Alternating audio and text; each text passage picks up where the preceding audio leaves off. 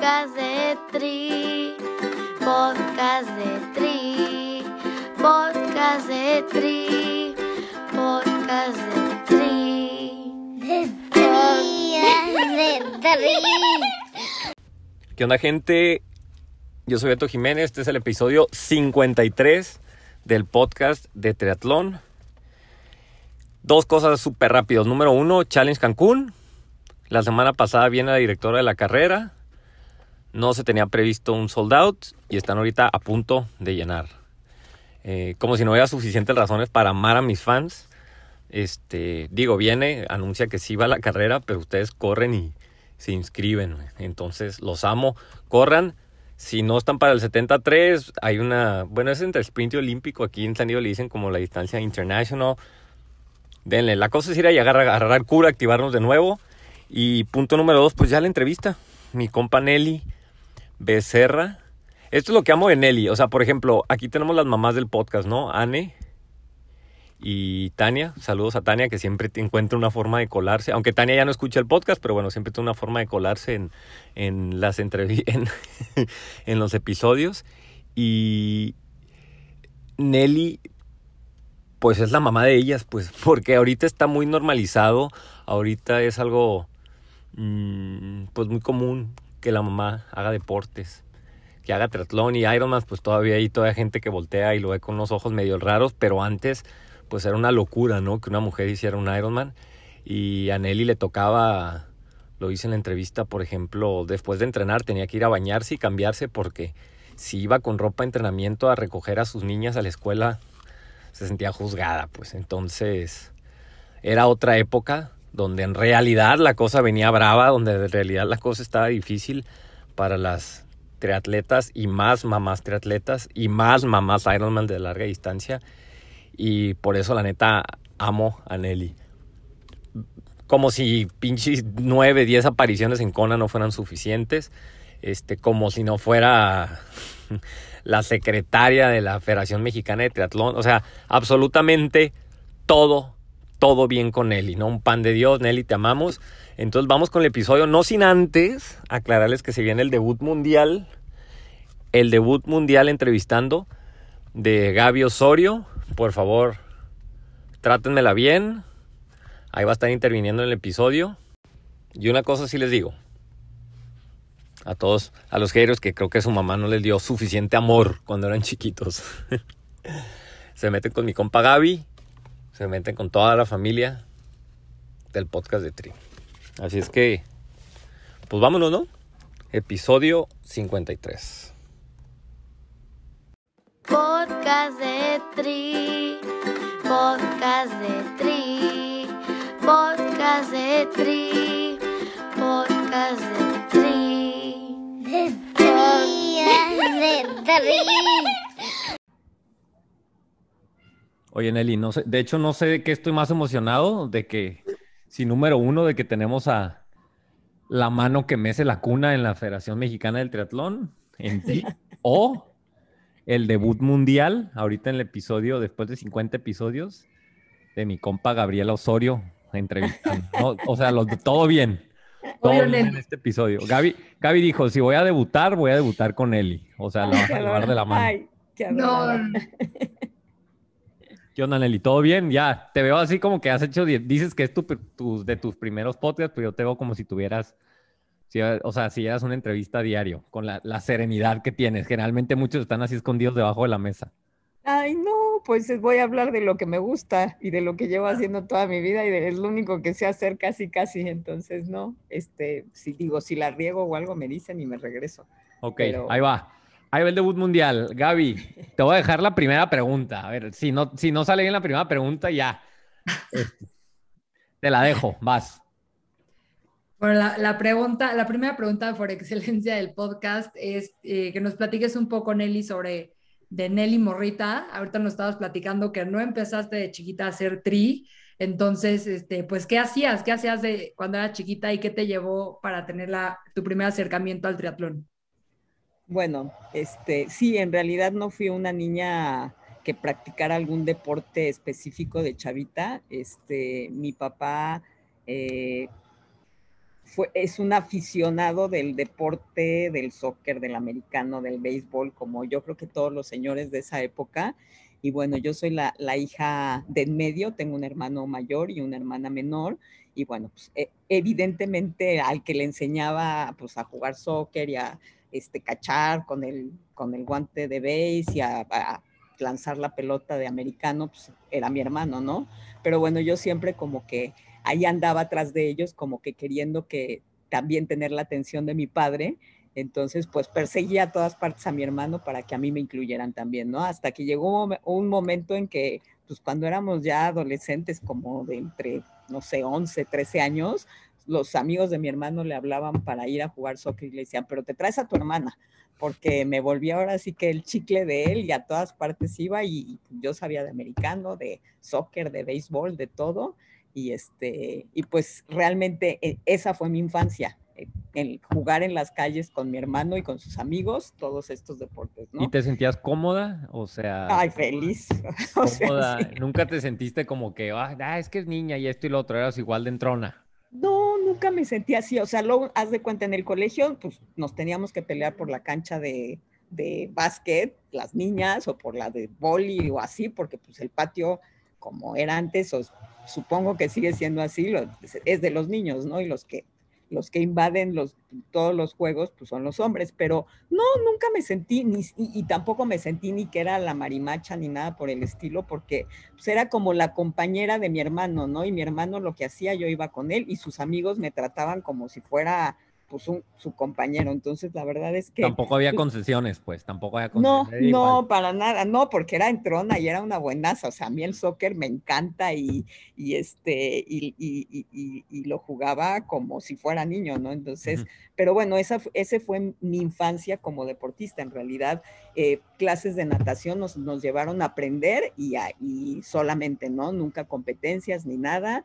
Este, la bici, nos regalaron también de chavitos unas bicis y lo mismo, nos la vivíamos en la calle jugando, este, pues, andando en bicicleta. Mi madre era de las que iba en la tarde con la chancla veloz, con la chancla voladora a buscarme en las calles para que me fuera a meter porque me la vivía este, o, o, andando en bicicleta o jugando con mi hermano soccer o americano, lo que fuera, ¿no?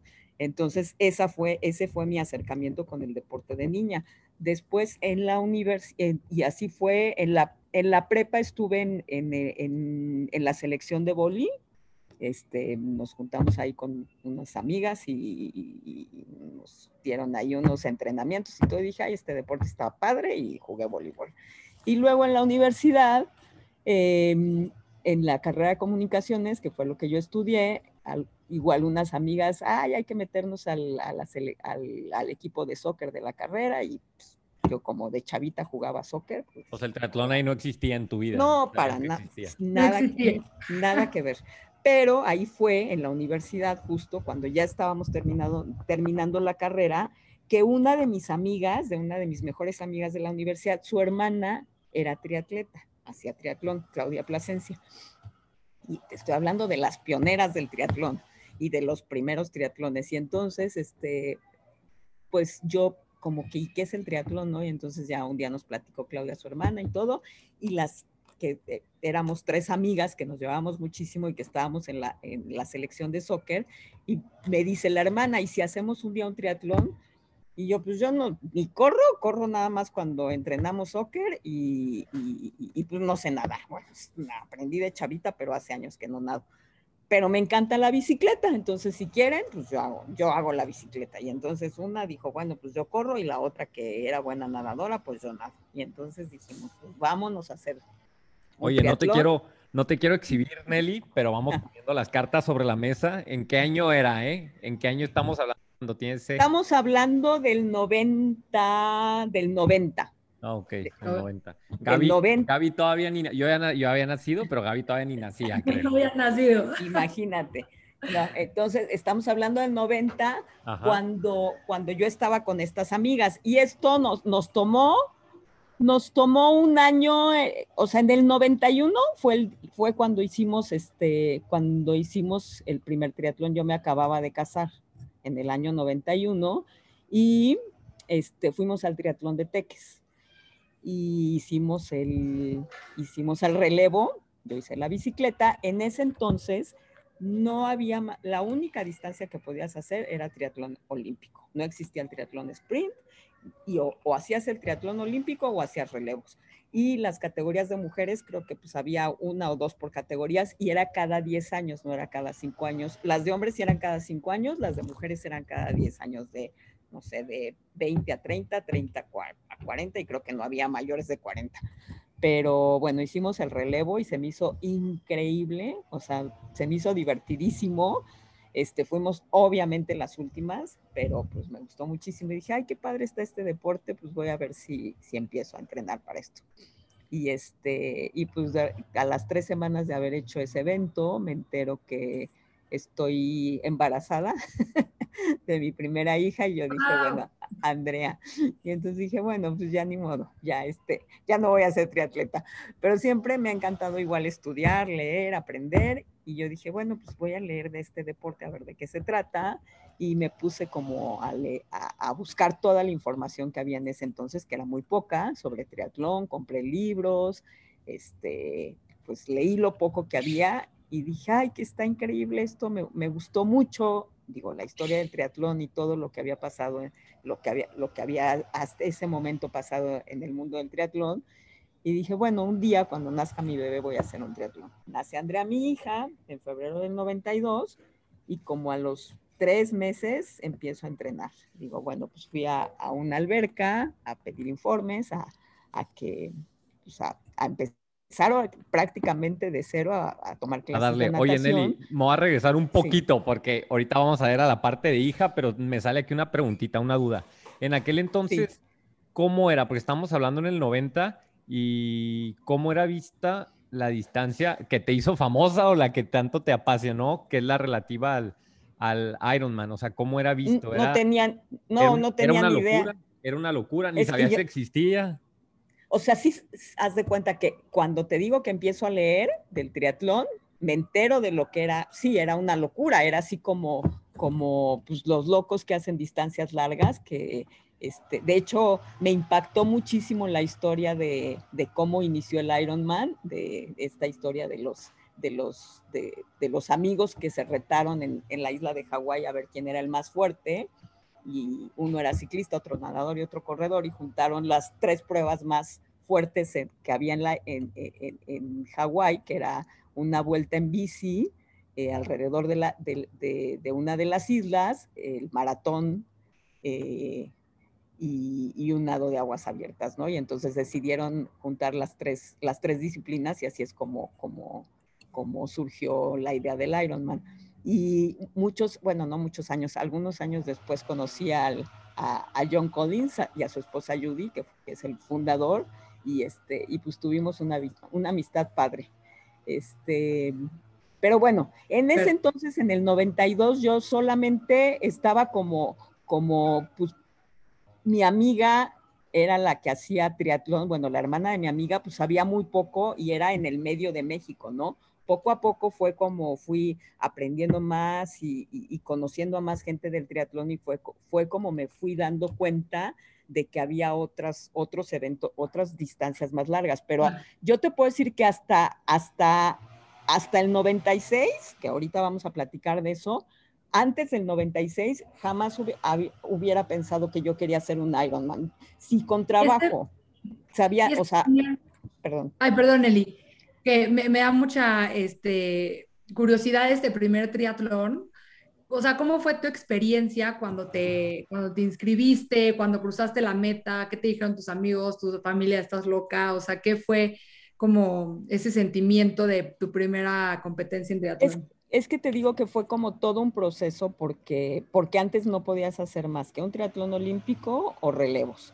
Y yo no sabía ni nadar, no corría y solamente andaba en bici, pero pues andaba en bici como de paseo, así de chavita, y nunca había entrenado la bici bien. Entonces, cuando nace Andrea, me pongo a entrenar, voy a las clases, un día digo, bueno, voy a ir a correr, voy a empezar a correr, y me acuerdo perfecto de ese día, nunca se me va a olvidar. En mi vida fui a los viveros, me dijeron, ay, hay un lugar, yo vivía en la Country Club, en, en Churubusco y pues lo que me quedaba cerca era los, los viveros, ¿no? Entonces dije, bueno, voy a ir a los viveros, que es donde todo mundo corre, y le voy a dar una vuelta. Me habían dicho que medía dos kilómetros. Entonces voy, tampoco existían Garmins ni nada de así de que. Era corre de un poste al otro y. Exacto. Y con tu Timex a lo mejor y marcabas tú solamente el cronómetro. Y entonces, pues voy, digo, bueno, le voy a dar una vuelta. Corrí yo creo que como 300 metros y lo demás le di la vuelta caminando. Y me fui con una tristeza ese día a mi coche, o sea, caminando al coche y regresé a mi casa. Y decía, es que yo no puedo creer que haya alguien en el mundo que le guste correr. O sea, se me hizo lo más difícil que había hecho en mi vida. O sea, correr así nada más por correr. Que no sé cómo lo voy a lograr, pero bueno, un día yo voy a lograr hacer un triatlón. Y entonces empecé a hacer relevos. Y en un evento hacia la natación, en otro evento hacia la carrera y en otro evento hacia la bici, hasta que mm, yo dije, bueno, algún día lo voy a lograr, pero poco a poco, porque lo veía como, la verdad, lo veía como algo inalcanzable. Cuando tú no eres un deportista que, domina las tres disciplinas del triatlón, que es lo que siempre he dicho, que los triatletas, la verdad es que son súper... Eh, atletas súper completos porque tienen la capacidad de dominar las tres disciplinas más antiguas del deporte, que son la natación, la bicicleta y la carrera, este, pues sí lo veía como algo inalcanzable, pero pues tenía a mi amiga que, a la hermana de mi amiga que lo hacía, yo decía, si ella puede, yo creo que yo lo puedo hacer en algún momento. Y bueno, llegó un evento. Un proceso, que es un proceso por el que pasan todos los triatletas, ¿no? Cuando entras al triatlón dices, no, voy a hacer un sprint porque olímpico es una barbaridad y, o sea, el 73 es. un insulto al ser humano, ¿no? Así y es. esa persona termina siendo un ultraman a los tres años. pero, ¿sabes? Pero, pero te voy a decir... Deja tu mentales, deja tu físicas, barreras mentales. Mentales, pero yo sí veo una gran diferencia, o sea, una, después de tantos años en este deporte, veo una gran diferencia este, de seguridad y de, y de, y de, pues de ganas de hacer las cosas en los chavos, muy diferente a como cuando yo inicié, y sobre todo en las mujeres. O sea, estamos hablando de otro planeta. Y es a lo que iba, bueno, es unas preguntas que teníamos para después, pero te quería preguntar, eh, y ya antes de hablar de los chavos, ¿no? Primero, como mujer, ¿no? Porque a mí eso me llama la atención en cuanto a que tú eres una pionera. ¿Cómo era en aquel entonces? Porque estamos hablando que Nelly, pues ya era mamá y ella estaba pues tratando de correr, de regresar al triatlón sin ninguna dirección, sin ningún equipo. Ahorita es bien fácil, ah, como mamá tienes a mil ejemplos de mamás que de recién paridas se meten al, al, triatlón, me pongo de pie aquí por Anne, por Tania, por gente que hemos aquí entrevistado y que faltan por entrevistar pero por la misma Katia, mi esposa, pero no ten, antes no había tantos ejemplos y no solo no había ejemplos, me imagino, por lo que me han dicho, corrígeme, que era hasta cierto punto mal visto, ¿no? En cuanto a que, oye, ya tuviste tu hija y andas queriendo hacer triatlón. Entonces, háblanos de cómo era y cómo fue cuando, olvídate del triatlón, cuando dijiste, quiero hacer Ironmans. Y había ciertos lo voy a decir, este, pensamientos neandertales en el sentido de que el cuerpo de la mujer no está para eso. Así es, totalmente. Eso, eso es para los hombres. Entonces, ¿cómo fue esa experiencia? Y llévanos de ahí a tu primer Ironman. Este, pues, ¿qué hiciste, no? Años, años, años después y tu evolución en el triatlón. Sí, sí, bueno, fue, fue muy complicado porque, como efectivamente dices, no, no había primero no había información, no había equipos, había muy pocos entrenadores y bueno, realmente no había entrenadores de triatlón, lo que había era un entrenador de natación, uno de bici y uno de, bueno, de bici no, y entrenadores de natación y de carrera y entonces tú ahí medio adaptabas lo que, lo que, lo que tú pensabas que tenías que hacer para, para hacer un, un triatlón. Pero como mujer, eh, en primera, en ese entonces yo era la única este, la única con una hija. Nadie más de mujeres en esa generación, cuando yo empecé, tenía hijos. Yo era la única. Entonces, pues era súper raro este, pues, ver a alguien que estuviera, porque además siempre a mis hijas las he llevado toda la vida a todos los lugares donde voy, siempre, siempre. O sea, no es, no era como que yo me iba sola y no sabían que tenía familia, ¿no? Entonces siempre me acompañaban, entonces era complicado. Y algo que, o sea, súper chistoso, bueno, no chistoso, pero en, ese, en esa época me daba muchísima pena en los colegios de mis hijas, pues era así como, pues la mamá tenía que ir a recogerlas a la hora de la salida, pues, súper arreglada y bien, ¿no? Entonces yo acabando de entrenar casi, casi que no me podía ir sin bañar o sin este, arreglarme porque sentía que iban a decir, esta señora es una fodonga fachosa que no se preocupa por su familia. Entonces, pues romper todos esos paradigmas fue bien complicado. Pero pues a mí en realidad... Em, pues nunca me ha preocupado mucho lo que piensa la gente de mí. Entonces, este, sentía que estaba haciendo algo positivo para mi salud y sentía que estaba haciendo algo positivo para, pues para, para mí y que era el regalo que yo me estaba dando para, para dar también un ejemplo a mi familia de disciplina y de, y de, y de que si te propones algo que quieres, que quieres y que, te, y que te lo propones, lo puedes lograr, ¿no? Entonces, eso es lo que siempre me ha movido en toda mi vida, ¿no? Entonces, mi primer triatlón solita que yo hice fue después de una experiencia que tuve en Mazatlán, que me invitaron a ser la nadadora de un, de un relevo, este, y fue un evento en donde el agua estuvo durísima y muchísima gente no se, no se atrevió a meter, pero yo había hecho el pacto con estas, ni siquiera eran amigas, unas conocidas, que no importaba lo que fuera, ahora sí que es chinchila que se raje y yo les dije que era muy mala nadadora y que estaba aprendiendo, pero que si lo que me tocaba era nadar, yo lo iba a cumplir. Me voy a matar, o sea, me ahogo ahí, me sacan en, unos este, pero me van a... Pero, yo no y, así, y así fui, así fue. Fui la última en salir del agua, ya venía la lanchita conmigo, ya habían este, como que medio mandado a buscarme porque estaban súper preocupados.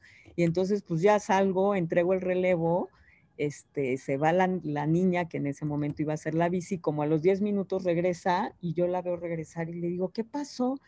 Y me, Gaby se llamaba, se llama. Y me dice, y le digo, ¿qué pasó, Gaby? me dice, no, no, no, ya éramos las últimas, qué flojera. Yo así como, se rompió mi corazón en 800 pedazos. Oh, no, no. No, la quería matar, te lo juro. Yo dije, es que no puede ser. O sea, yo arriesgué mi vida, yo di mi palabra y en ese momento juré que nunca más iba a volver a hacer un relevo. Que la próxima vez. Esa Gaby era la mamá de Gaby, es lo que nadie sabe. No, no es cierto. No, es cierto. Mi mamá no y ahorita regresas con las mamás, regresas con las mamás desde la escuela y le haces así con la mano, así, mira. Cinco conas, le dices. Cinco conas. Este, bueno, esas señoras que te decían fodongas, pues. Exacto.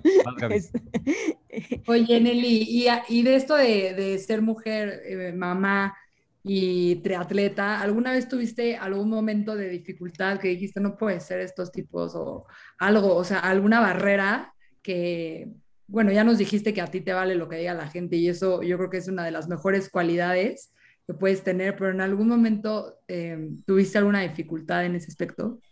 Pues tuve, he tenido muchas dificultades durante, imagínate, casi 30 años, pero la verdad es que soy una persona que, que, que mm, que confía mucho en, en el aprendizaje y en la voluntad y en, que las cosas, si las planeas, si las estructuras y si, y si vas pues caminando poco a poco las puedes, las puedes llegar a alcanzar, ¿no? Entonces la verdad es que nunca ha habido algo, soy una persona muy miedosa para muchas cosas y las cosas que me dan miedo ni siquiera las, o sea, ni siquiera las intento porque hay cosas que no, que no están en mi mente que quisiera hacer, por, por ejemplo, aventarme de un paracaídas o, o no sé, cosas como muy extremas. Me invitaron después del Ironman, me cayeron invitaciones para hacer Eco Challenge como 800, que en ese entonces estaba muy de moda hacer el Eco Challenge. Y yo les decía, me gusta el Ironman, que es la distancia más larga que he hecho, pero me gusta llegar en la noche a bañarme a mi, a, mi cuarto y dormir en mi camita. Yo no quiero hacer cinco días seguidos un evento en donde no comes, no duermes, no este, tienes frío. Y ahí está mi límite. En un día, mátame, mátame en 14 horas, pero llevo mi cama. Claro.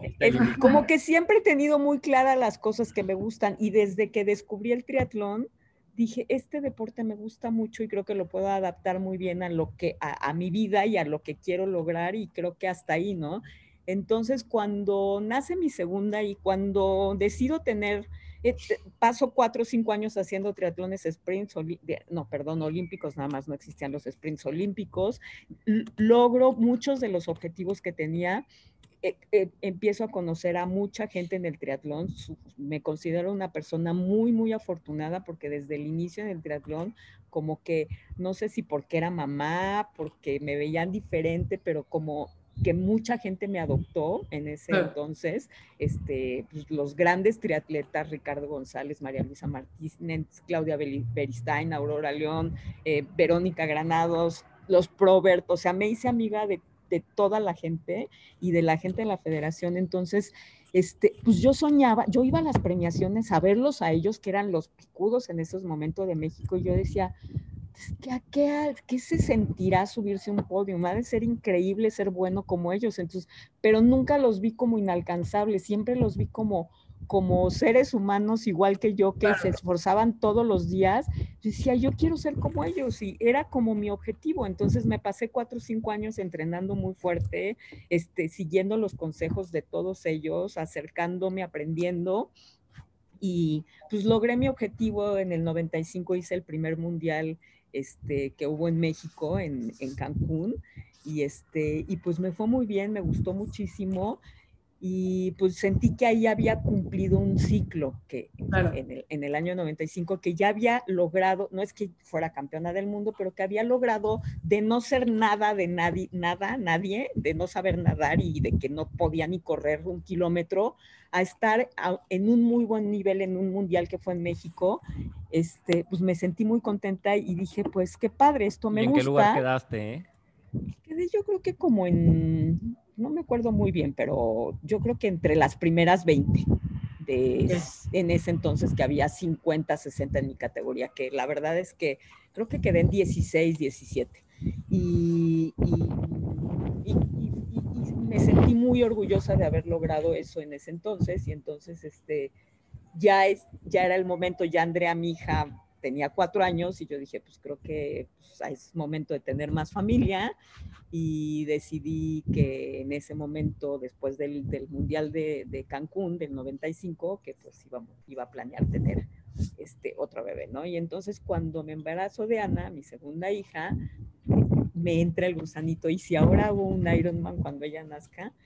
Ah, es lo que te Es justo lo que te quería preguntar, Nelly. Este, ya después de este que dices que cierras un ciclo y además hablando de picudos, o sea, cuéntanos cómo fue tu primer Iron con copia a clasificación a Kona. O sea, ¿qué fue eso en, tu primer Ironman?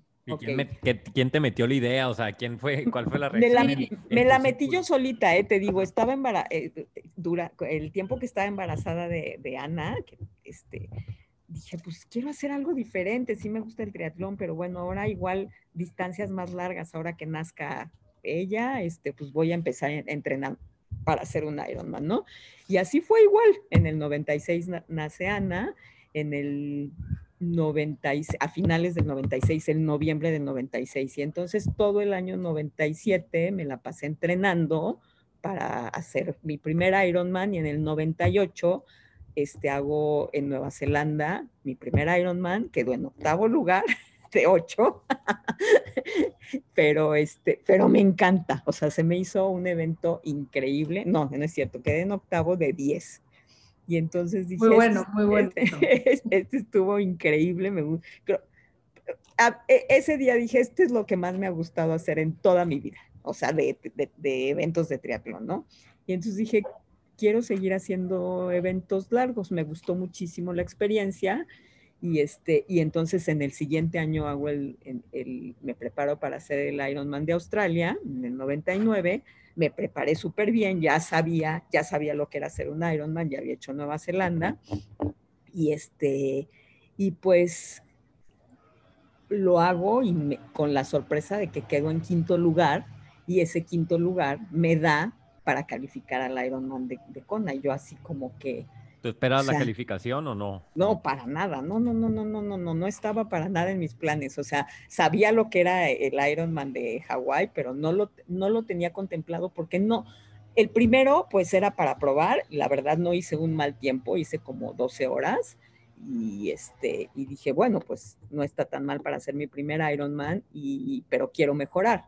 Y siempre, o sea, siempre siempre en mi mente ha estado mejorar. Nunca he sido una, o sea, siempre me he puesto como una meta y en ese entonces, pues que no tenía mucho tiempo, este, no era una deportista de toda la vida, entonces que yo sabía que con disciplina y con ah, siguiendo lo que tenía que hacer y entrenando las horas que tenía que entrenar y siguiendo los consejos que me daban, podía llegar a ser a lograr lo que, lo que me proponía porque había mucho de dónde mejorar. O sea, tenía, era, era tan novata en todo que podía mejorar en lo que fuera, ¿no? Y es cuando me doy cuenta de esto del 1%, que, que es... Lo que te iba a preguntar. ¿Sí? Tienes ese mantra que ah, cuando me compartiste tu historia a mí me encantó porque pues estabas ya muy cerca, ¿no? O sea, dijiste en tu primer Ironman, dijiste, neta, puedo ser 1% más y tal vez eh, clasifico, ¿no? Entonces, justo con esa mentalidad del 1%, aunque muchas veces creemos que es marginal, o sea, ¿de qué manera se representa en tu vida esta, o sea, este aumento de 1% y cómo crees que puede impactar en nosotros o toda la gente que tiene un reto tan grande como un triatlón de larga distancia?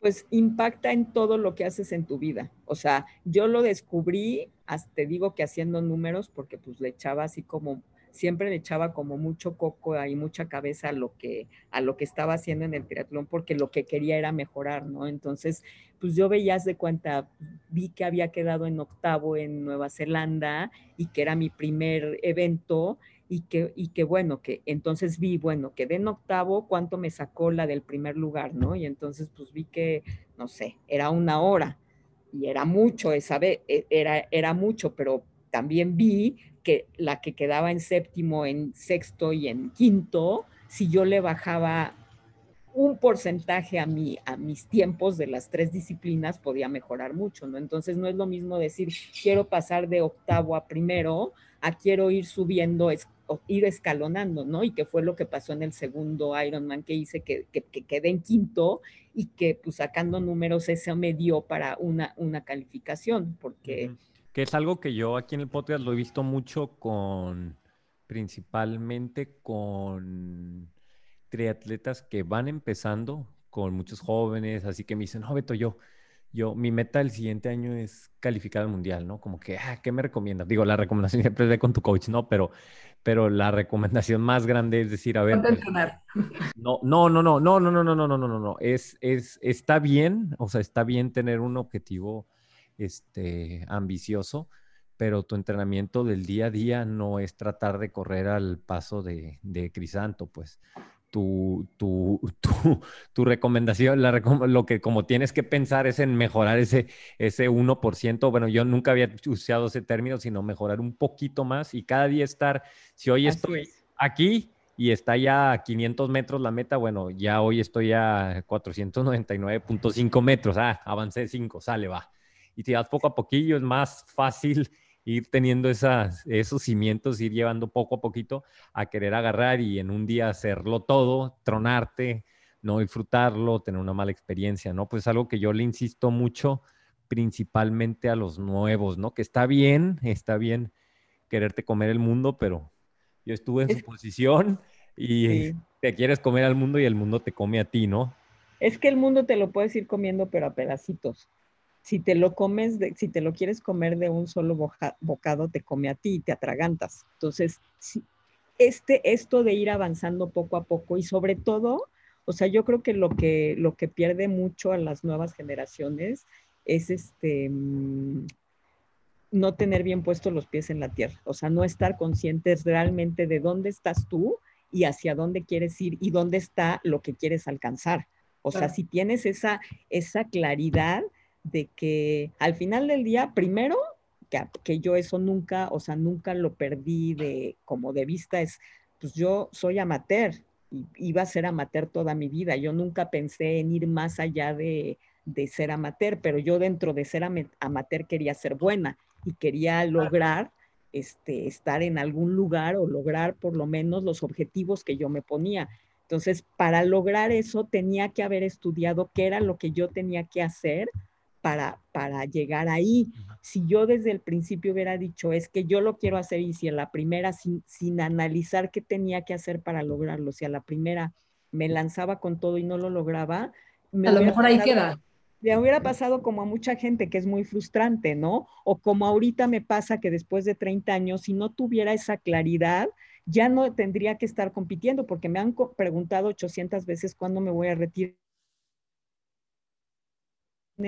y por qué me tendría que retirar si me gusta lo que hago y dentro del, del rango de edad donde estoy, sigo tratando de mantenerme como una persona competitiva. Ya no voy a hacer ni mi mejor tiempo en un Ironman, ni mi mejor tiempo en un maratón, ni en un 5K, ni en un 10K. Ya los hice. Pero estoy feliz con lo que hago y me da satisfacción saber que puedo seguir dentro de mi rango, seguir mejorando ese 1%. Va, va, va, que es, que es, algo que igual le digo mucho al, al, amateur que empieza, ya de que empieza arriba de los 30, 40, o sea, este, disfruta el proceso y pues mídete con los de, o sea, no te midas con Jan, con Javi y con Alistar, ¿no? Mídete. Con... Así es, pero además también, también nos vamos mucho por los números. Mira, yo el día que hice mi, mi, mi, mis, mis dos récords personales que tengo que han sido, yo te puedo decir que son los días en donde dices, no puede ser esta no soy yo, no es mi cuerpo, no, o sea, que te sientes que todo sale perfecto, que es una zona en que dices, increíble, te sale todo de 10, así, así impresionante. Son mis dos PRs que tengo en maratón y en Ironman, que fue 10.04 10, en el 2001 en Florida y un maratón de 3 horas 5 en Austin.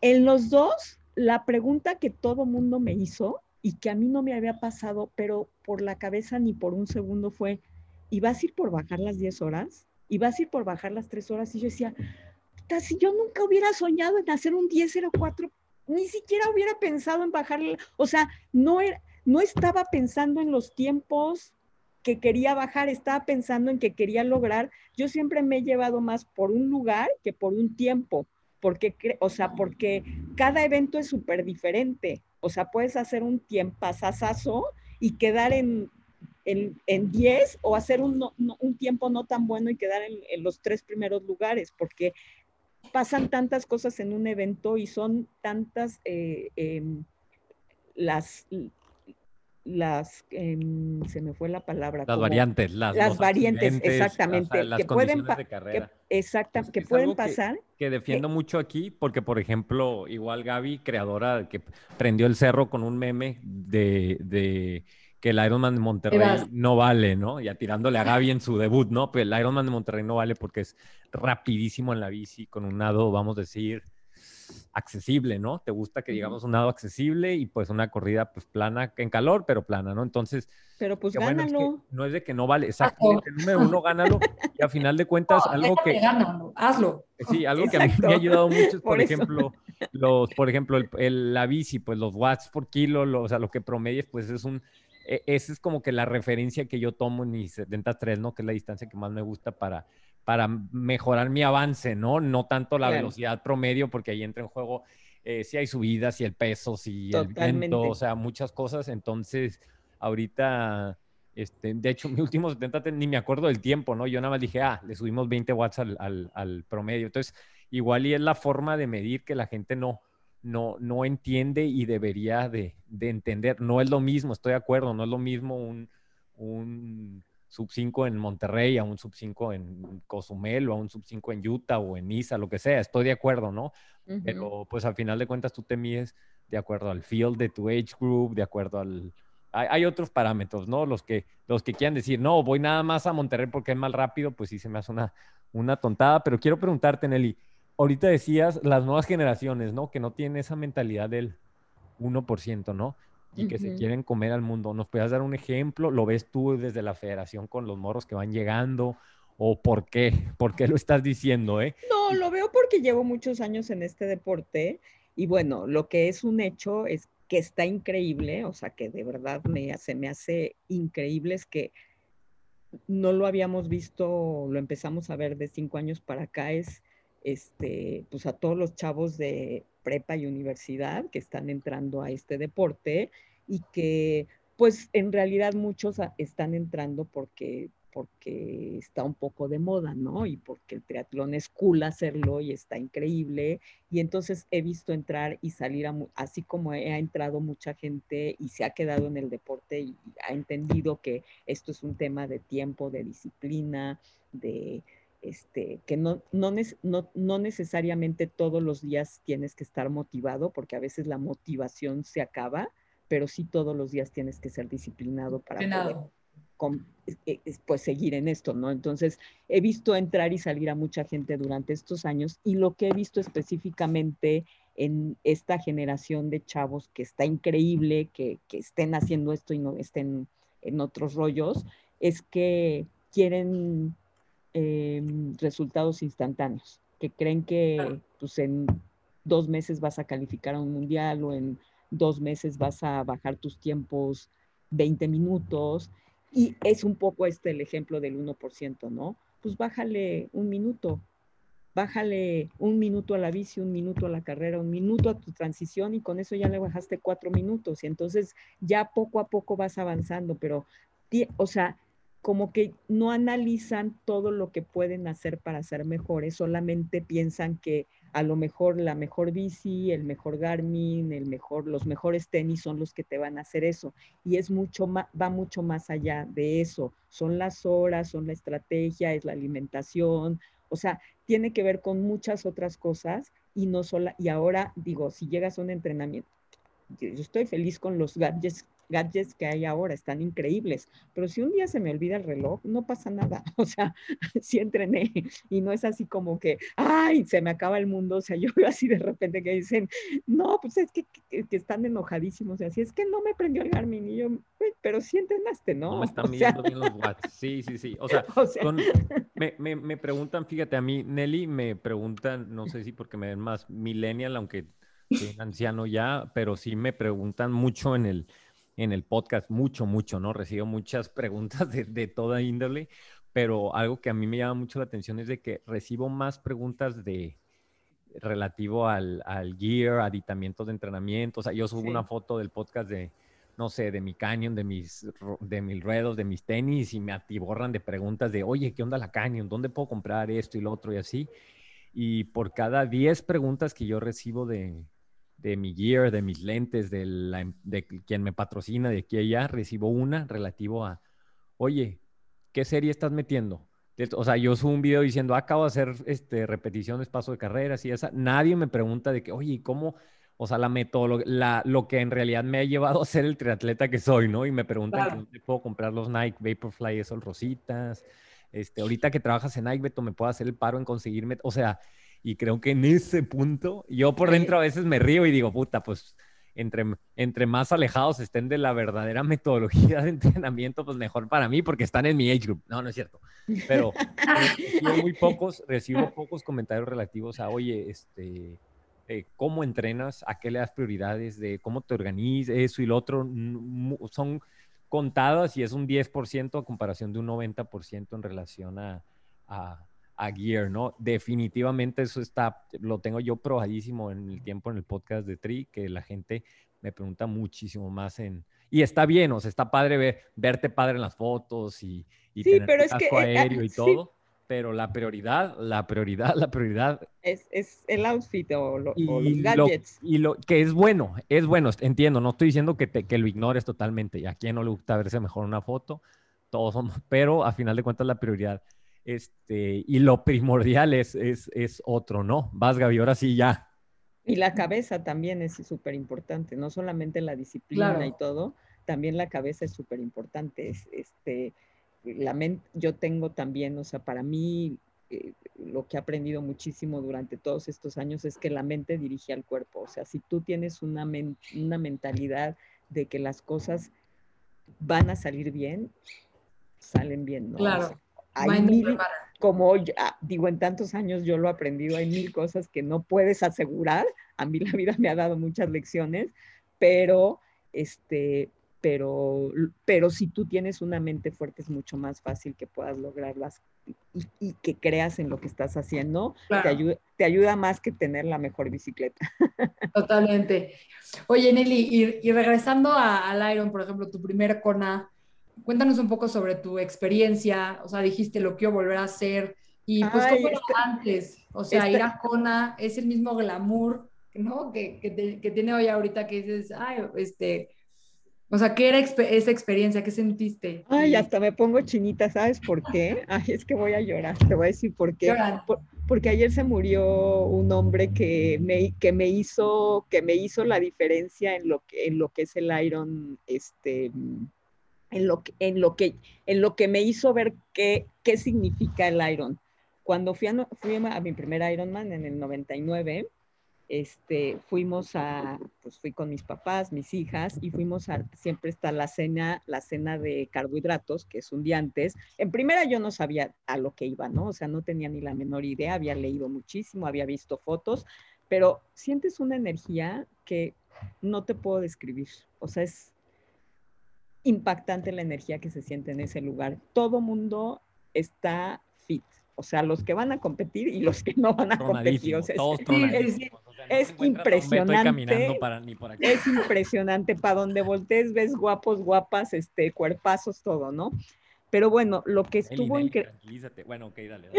lo que estuvo increíble fue, fuimos a, las, a la cena, a la, a la cena de carbohidratos, y entonces el presentador dice, lo que les voy a platicar hoy, y la- a las personas que les voy a presentar hoy van a cambiar su manera de pensar y de ver el mundo. Y la verdad es que ay, uno se vuelve tan, a veces tan, tan arrogante, que yo pensé, pues, a estas alturas de mi vida, como si hubiera sido una ancianita, ¿va? Este, ¿Qué me pueden presentar? ¿me que puede, decir? que puede cambiar mi manera de ver el mundo, ¿no? Y entonces, pues presentan a Dick y a Rick Hoyt, que son padre e hijo, que es un señor que, pues, por muchos años llevó a su hijo que tiene parálisis cerebral, al, muchos años al maratón de Boston y algunos años al, maratón de, de- al, al Ironman de Kona.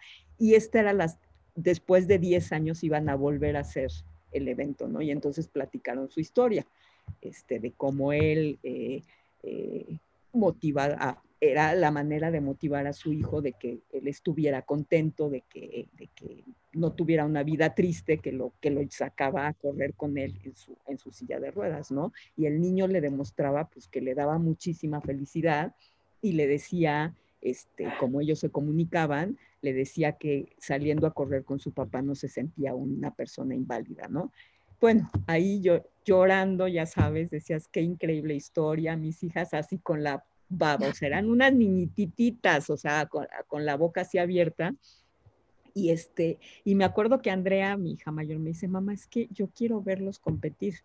Y yo sí, o sea, está increíble esto, ¿no? Entonces, bueno, pues ya, el evento, padrísimo, me encantó, se me hizo súper difícil. Este, la bici, un viento impresionante, el calor, este, en, la parte de la carrera, una humedad, pero, pero, pero lo hice como muy, muy feliz porque te digo, la energía que se sentía estuvo padrísimo y sobre todo ver a este, a este señor con su hijo, pues fue así como, como algo pa padrísimo, ¿no? Vivirlo y estar ahí en ese momento. Entonces llego a la meta y este, y pues yo pensaba que iba a estar, en la meta iban a estar mis hijas con mis papás y no estaban, ¿no? Entonces este, se me hizo súper raro. Y entonces, bueno, pues ya me voy al, al, cuarto, llego y a Andrea llora y llora y yo, hija, ¿qué te pasa? No, es que mi abuelito no me quiso llevar a ver la carrera. Y yo, pa, ¿qué pasó? Y dice, no, es que fuimos allá donde está la meta y parecía zona de guerra, todo el mundo llega ah. muriéndose así y no sí. quise que mis nietas vieran eso, ¿no?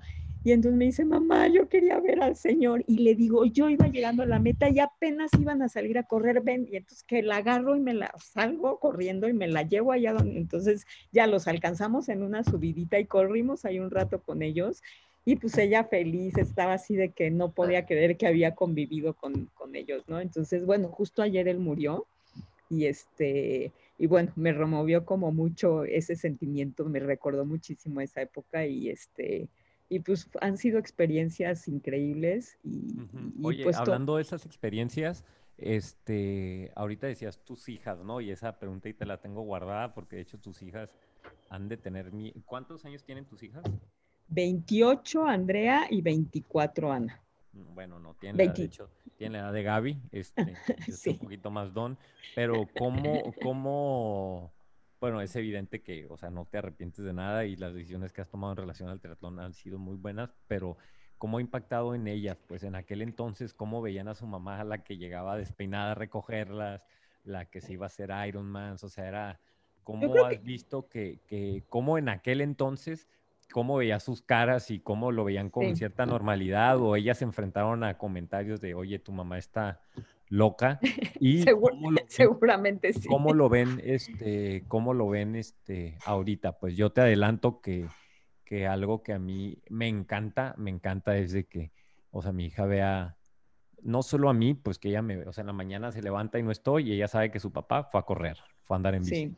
O fue a nadar, o sea, ella sabe, pues entonces, este, eso se taladra, ¿no? En la, en la, eso se, taladra. En la mente de, de, un niño y, y, se taladra desde el punto de que se levanta y si no está su mamá es porque su mamá se fue al gimnasio, su mamá se fue a correr, su mamá, y eso, pues ella, ella nos ve a los dos y nos hace en un mundo donde ah, están corriendo y esto y es, es normal, para ella es normal subirse a la carriola y que la saque a, a, correr conmigo una hora, ¿no? Entonces, ¿cómo lo ven ellas? ¿Cómo lo ven ellas y crees que definitivamente ha, impactado sus vidas en cuanto a ese punto en específico?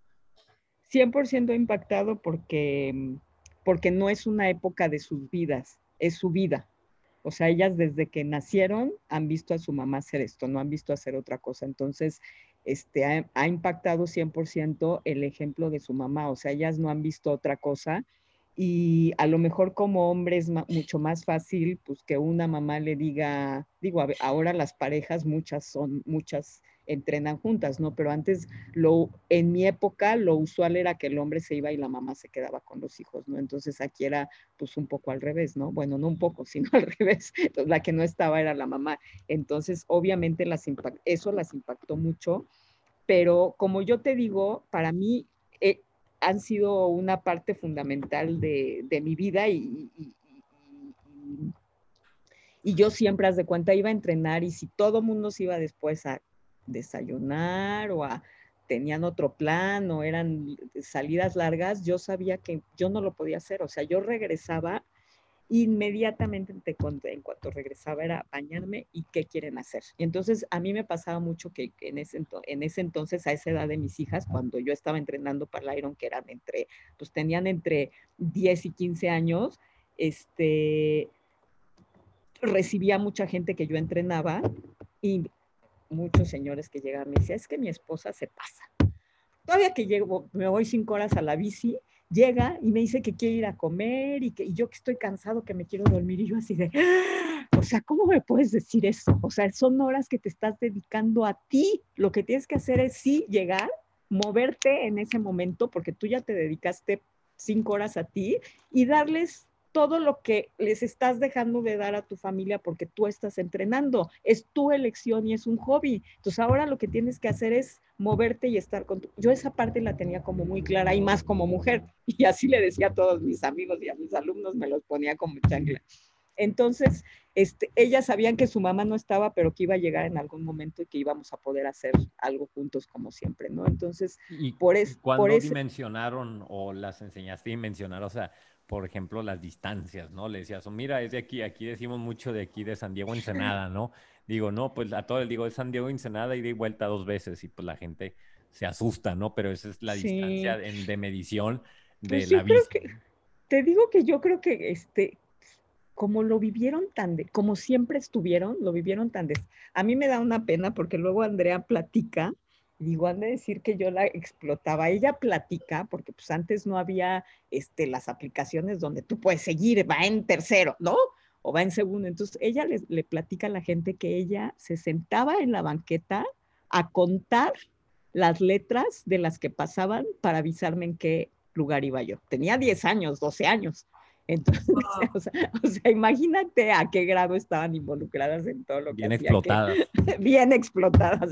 Me da una pena que lo platiqué, pero bueno, este, así es, ¿no? Entonces, mm, y yo, la, sí.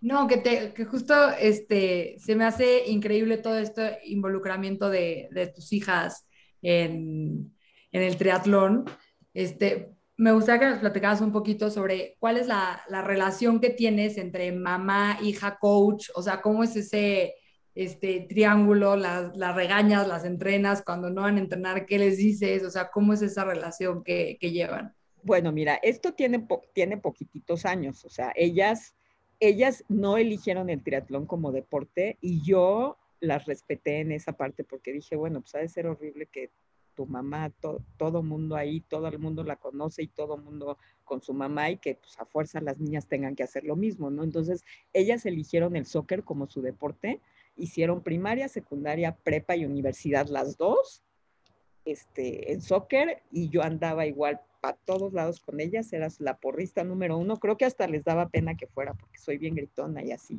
ya sabes, y mil porras y todo. Y de repente, te hablo de hace tres años, este, bueno, no, cuando Andrea cumplió 21 años, me dijo que, le gustaría correr un medio maratón. Entonces, fue la primera vez que empezó como ya con el tema de la carrera. Y de ahí hizo su primer maratón cuando cumplió 21 años y de ahí como que este, ya lo hizo y todo, y lo dejó otra vez, siguió jugando soccer y todo. Y de repente, un día que estábamos en un evento en Shelha, me dice un día antes del evento que de repente corría, de repente no hacía nada de bici, pero pues sí, lo que hacía era correr. Y me dice, oye, May, si hago mañana, yo ya, yo ya estaba con la categoría de solo novatas, y me dice, oye, mamá, y si mañana hago la categoría de este, el evento de novatas, y yo, ay, Andrea, estás pero bien loca, o sea, ¿cómo crees que un día antes el evento ya está cerrado? Este, no... te, te convertiste en la persona que odiabas hace 30 años. Exactamente. Y entonces, y entonces este, le digo, no, no, no, no, no, no, no, no es posible. O sea, ahorita ya no. Mejor lo planeamos y ya para la próxima. Se levanta para algo al baño y Ana, mi, Ana la, su hermana, mi hija chiquita, voltea y me dice, ¿es en serio, mamá? Y yo, ¿qué? ¿Vas a perder la oportunidad de tu vida? Bueno, haz de cuenta. El chantaje, chantaje. Sí, haz de cuenta que me cayó el 20 y dije, tienes toda la razón. O sea, no voy a dejar pasar la oportunidad de mi vida en eso. Me paro así de volada y digo, ¿quién me presta una bicicleta? Ya sabes que al final del día, pues yo era la, yo soy la que este, dirijo esa categoría. Entonces dije, la puedo, o sea, sí la puedo, ahorita le inscribo rápido, que se inscriba y que se meta. Bueno, el caso es que a los... Totalmente. Lo acepto. Ahorita te harían, te harían, mil historias, todo el mundo que en Instagram te tratarían de incendiar por eso. Exactamente. Pero bueno, pues al final del día, al otro día hizo su primer triatlón en la categoría de novatas y bueno, le encantó y dijo, ay mamá, pues sí me gusta. Y al año siguiente, Ana, mi otra hija, lo hizo. Entonces, en realidad llevan dos años haciendo triatlón. El año pasado hicimos juntas el 73 de Cozumel y pues fue una experiencia increíble, o sea, todo el mundo nos, todo mundo nos preguntaba, ¿y tú qué vas a hacer, la natación, la bici o la carrera? Yo no, cada quien va a hacer, cada quien va a hacer su evento. o sea, ¿cómo que, no, cómo que las tres, cómo que ellas se acaban de empezar? Pues yo creo que de verlo pobres, piensan las pobres, imagínate Gaby, o sea, imagínate, o sea, tú y yo somos hijos de vecinos, pero imagínate tener la, la sombra, la sombra de Nelly Becerra atrás. La eminencia. Vas, vas, vas Gaby. Oye, Nelly, pues este, un, poquito regresando a, tu trayectoria en el triatlón, cuéntanos un poco sobre, pues ya habías ido a cuatro cornas, cuéntanos del quinto, lo que pasa ahí en Cosmel y este, qué pasa ahí después. Pues mira, después de unos años, este, en el, ¿en qué año fue que me fui a vivir a Cancún? En el 2018, 2018, no, en el 2008 me voy a vivir a Cancún y justo mm, coincide con que va a ser el primer año, el primer, el primer evento de Cozumel. Dan la, nos dan la, la, la, licencia y se arma el primer Ironman en Cozumel, ¿no? Y empiezo a trabajar para el evento, feliz de la vida. Estoy en Cancún viviendo y se arma un equipazo, pues, este, la gente súper motivada en Cancún y en Cozumel. Hacemos un equipo que se llama Iron La, que quiere decir Hermanos de Hierro. Y, este, y bueno, pues yo feliz después, de, pues, con la experiencia que tengo en el Ironman, con los años que ya llevaba entrenando gente, pues se hace un, un, equipo increíble. Teníamos Cozumela una hora en, en eh, de, manejando y 20 minutos en el ferry, entonces íbamos casi cada fin de semana. Es, no sabes lo increíble que fue ser pionera también en el Ironman de Cozumel. Llegamos, llegábamos a la isla y se los juro que se acercaba la gente de, de, la gente de ahí de la isla y todos así se nos acercaban y decían, ya llegaron los Iron Man y nos veían. El Alan como... Carrillo, el Alan Carrillo y se acercaba. Yo creo que no, todavía no, era un niño, yo creo que él ni siquiera hacía triatlón en el 2009, ni siquiera lo tenía en su cabeza. Este, pero llegaba la gente de ahí y este y así como si fuéramos extraterrestres tocaban las bicis, los cascos y, y, y, nos apoyaban muchísimo, llegaba la gente del municipio y nos abrían las, este, nos ponían una patrulla para que fuéramos a hacer las, los recorridos y todo, ¿no? Entonces fue un, ese año fue increíble, ¿no? Entonces llega el día del evento, este, me, me, me, hacen el honor, el grandísimo honor, porque en ese entonces todavía tenía, este, todavía tenía el récord nacional de Ironman en México, que me lo rompió Fabiola Corona y ahorita les platico esa historia. Es Tienes muy que poner de pie aquí para decir Fabiola Corona, ¿eh? aquí la amamos. Yo la amo. O sea, ella me habló, me marcó y me dijo, voy por ti. Y yo le dije, a ver, que una atleta olímpica me hable a mí para decirme sí. que va por mí. O sea, me, me estoy en tu mente, me metí me, a tu mente. Me, me, paro de, o sea, me pongo de pie, ¿no? O sea, un honorazo que ella me haya hablado para decirme eso. Pero bueno, el caso es que en ese entonces, toda en el 2009, todavía tenía el récord nacional y, este, y me, me, conceden el grandísimo honor de darme el número uno en el primer Ironman de Cozumel. Entonces, imagínate, imagínate el peso que traía sobre mis hombros, ¿no? Entonces, bueno, yo había súper entrenado, estaba feliz, traía un, un, equipo de 40 personas, este, arrancamos, salgo de la natación, veo mi tiempo y digo, ¿qué es esto? O sea, nadé 10 minutos más rápido de lo que tenía planeado. Obviamente había corriente a favor y fue un buen día, pero 10 minutos es así. Es como Gaby, como Gaby Osorio nadaste. salí, con, salí con uno de mis alumnos que es mucho mejor nadador que yo y yo dije, bueno, hoy sí es un buen día para mí, ¿no? Entonces salgo del agua y la gente me grita, vas en primer lugar. En ese de mi categoría, obviamente.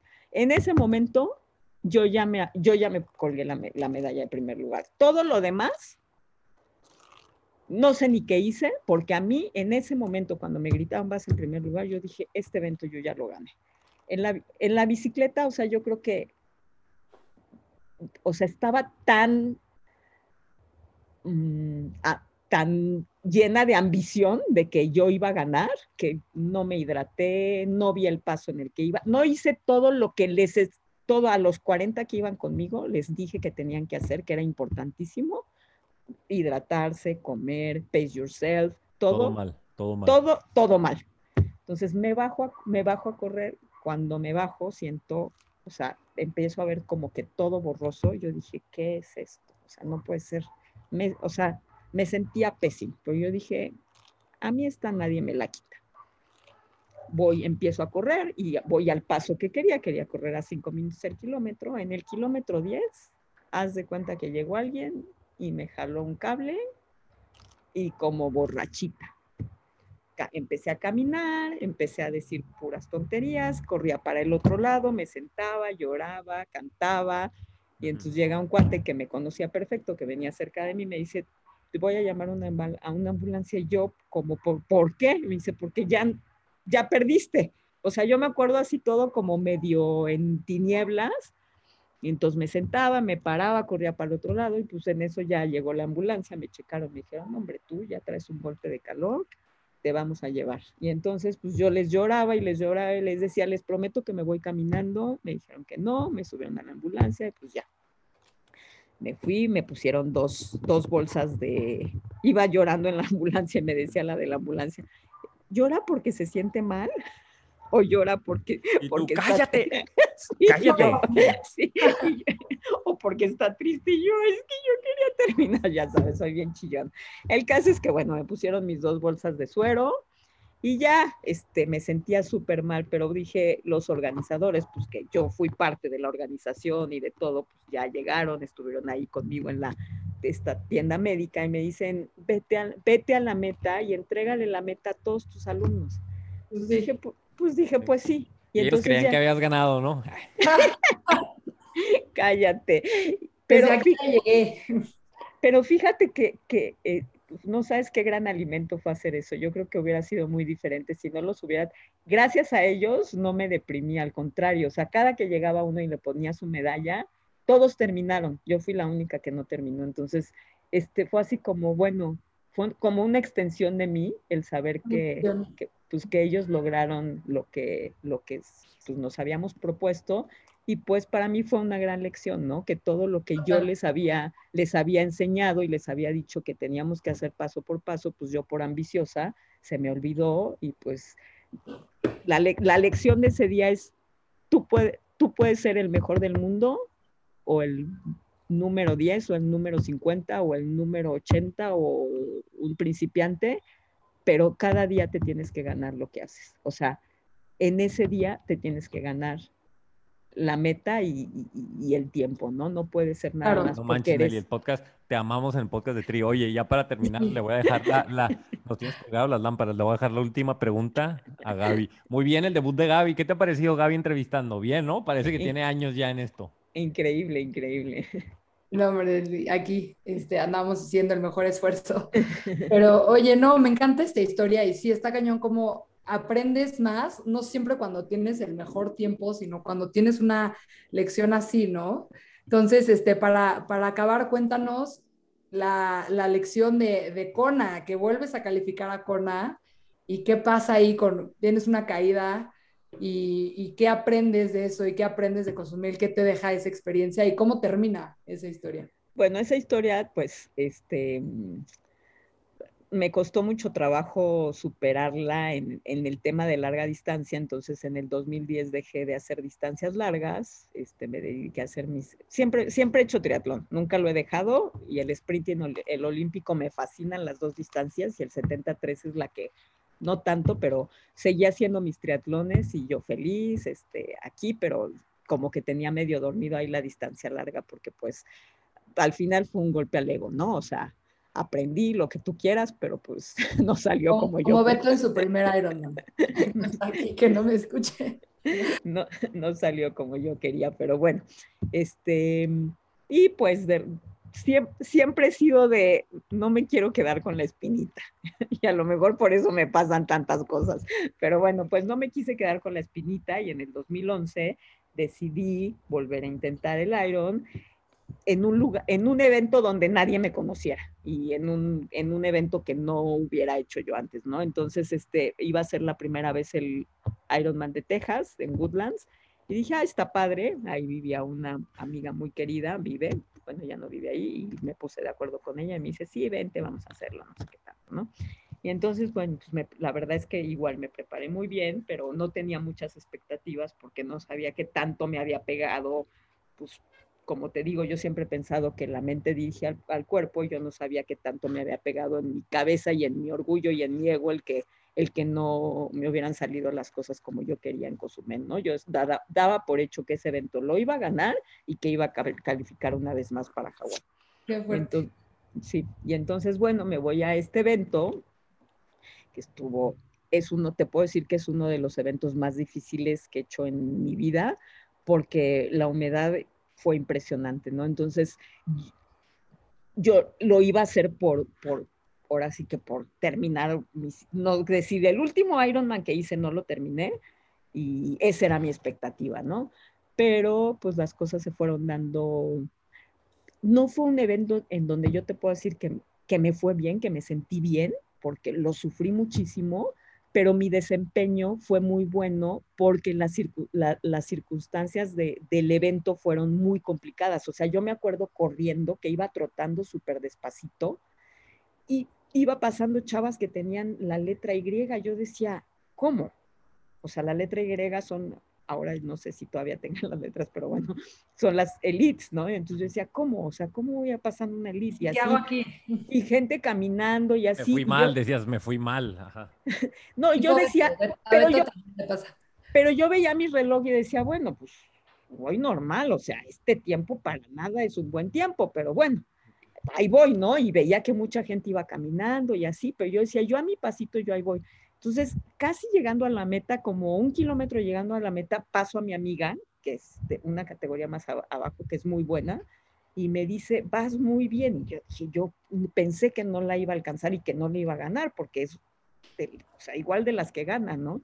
Y entonces ya la espero en la meta y voltea y me dice, ganaste. Y le digo, Karen, o sea, con este tiempo no hay forma. Creo que hice 11, casi 12 horas. Y le dije, con este tiempo no hay manera que yo haya ganado este evento. Y me dice, te lo juro que ganas, te conozco. O sea, las traía contadas. Y entonces ya voy y veo, y sí, había quedado en primer lugar, pero ese evento lo que me enseñó es lo que les estaba diciendo ahorita. No, no es un, a veces no es un tema de qué tiempo haces, sino cuál fue tu desempeño. Y ese día lo que pasó es que fui la menos, la que, la que aguantó más el dolor, porque fue un evento tan duro en las condiciones del clima, que hubo mucho viento, mucha humedad, que muchísima gente se tronó y yo fui de las que menos me troné. Entonces, pues, o sea, yo así de wow, o sea, feliz de la vida de haber logrado otra vez, este, pues calificar El a Kona, ¿no? Entonces, este, pues muy, muy contenta. Este, mm, y pues lo que me di cuenta es que después de 10 años que de haber hecho mi, mi- mi mejor tiempo, que había muchas diferencias en mí, entre ellas, pues que yo era 10 años más vieja. este, entonces la mejoría del, sí, la, la mejoría del 1% más no se veía tanto en la velocidad, pero sí en la experiencia. Y en 10 años. Y a veces no necesita, a veces necesitas que pase ese tiempo Ajá. Para poder mejorar. Pero bueno, oye Nelly, yo creo que vamos a tener que traerte otra vez para que nos hables de toda la parte administrativa y tu aporte en la federación y para que ahora sí nos des todas las exclusivas y cosas que la gente no sabe. Este, nos, bueno, a mí me encantó el episodio, me encantó el debut de Gaby. Yo creo que ya. Gaby para la siguiente temporada me va a quitar el puesto. Este, muchísimas gracias por venir, Nelly. O sea, me encantó la entrevista, gracias por darte el tiempo. Muchas Este, gracias. Te dejo para que, para que te despidas de este, todos tus fans y este, No tengo digo, fans. te dejo el micrófono. Es lo que tú crees, pues, eso me da un buen de cura porque tú, tú en realidad crees que no tienes un fans, pero yo donde me he parado y digo Nelly Becerra, la gente se pone de pie por la Ah. institución que eres Ah. en el triatlón mexicano. Si hablamos de Fabiola, si hablamos de Claudia, yo digo que te tenemos que parar ahí al ladito. Este, entonces, pues bueno, Ay. gracias por tu aporte al triatlón mexicano. Me atrevo a decir que si no fuera por ti y otros personajes que pusieron las piedras del tri o del tri amateur, este, no existiría Deja tú el triatlón como es ahorita, sino el mismo podcast de triatlón. Entonces, pues te dejo para que te despidas. Espero, espero que te hayas entretenido un poquito con esta entrevista, te hayas acordado de cosas padres. Ay, muchas gracias. Me, me siento muy, muy halagada por tus palabras y este, y bueno, al final del día lo que dices es lo que me ha movido durante todos estos años, después de darme cuenta que, que, que lo o sea, que está padre subirse a un podium, pero que pues, eso es nada más, es, es ego y es, este, pues decir, logré algo. Lo que me ha dado este deporte y lo que me sigue moviendo para seguir es que ya no pudimos hablar de esto, pero bueno, es lo que, lo que ha sido la categoría solo novatas y lo que es Gumanov, ¿no? Dejar en las mujeres mexicanas una semillita de que, de que sí pueden ser deportistas, de que sí pueden lograr sus metas y de que, y de que si puedes soñarlo, puedes hacerlo. No, ¿no? Oye, no digas que no lo pudimos hablar, no, estoy hablando en serio, va a haber un segundo episodio y ahí vamos a meter todos estos temas, ¿no?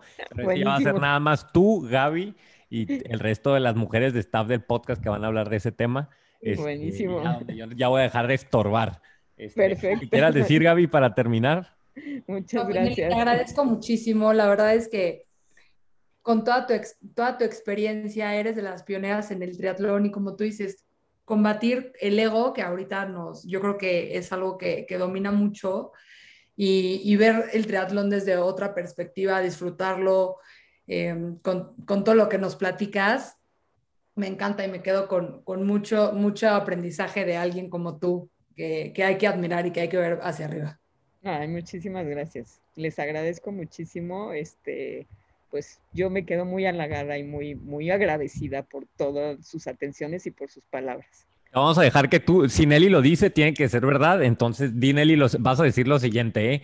Para cerrar el episodio. Gracias por venir al mejor podcast de triatlón de México. Nada más di eso y cerramos. Gracias por venir al mejor podcast de triatlón de México.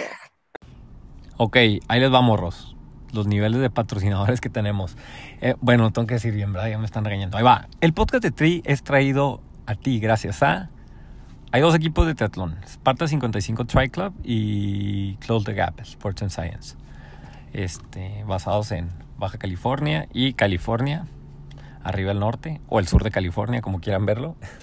Aéreo, Aéreo MX, empresa líder, la number one, gente. O sea, no hay mejor marca de calcetines para atletas, para corredores. O sea, ya, se acabó el debate, se acabó el debate.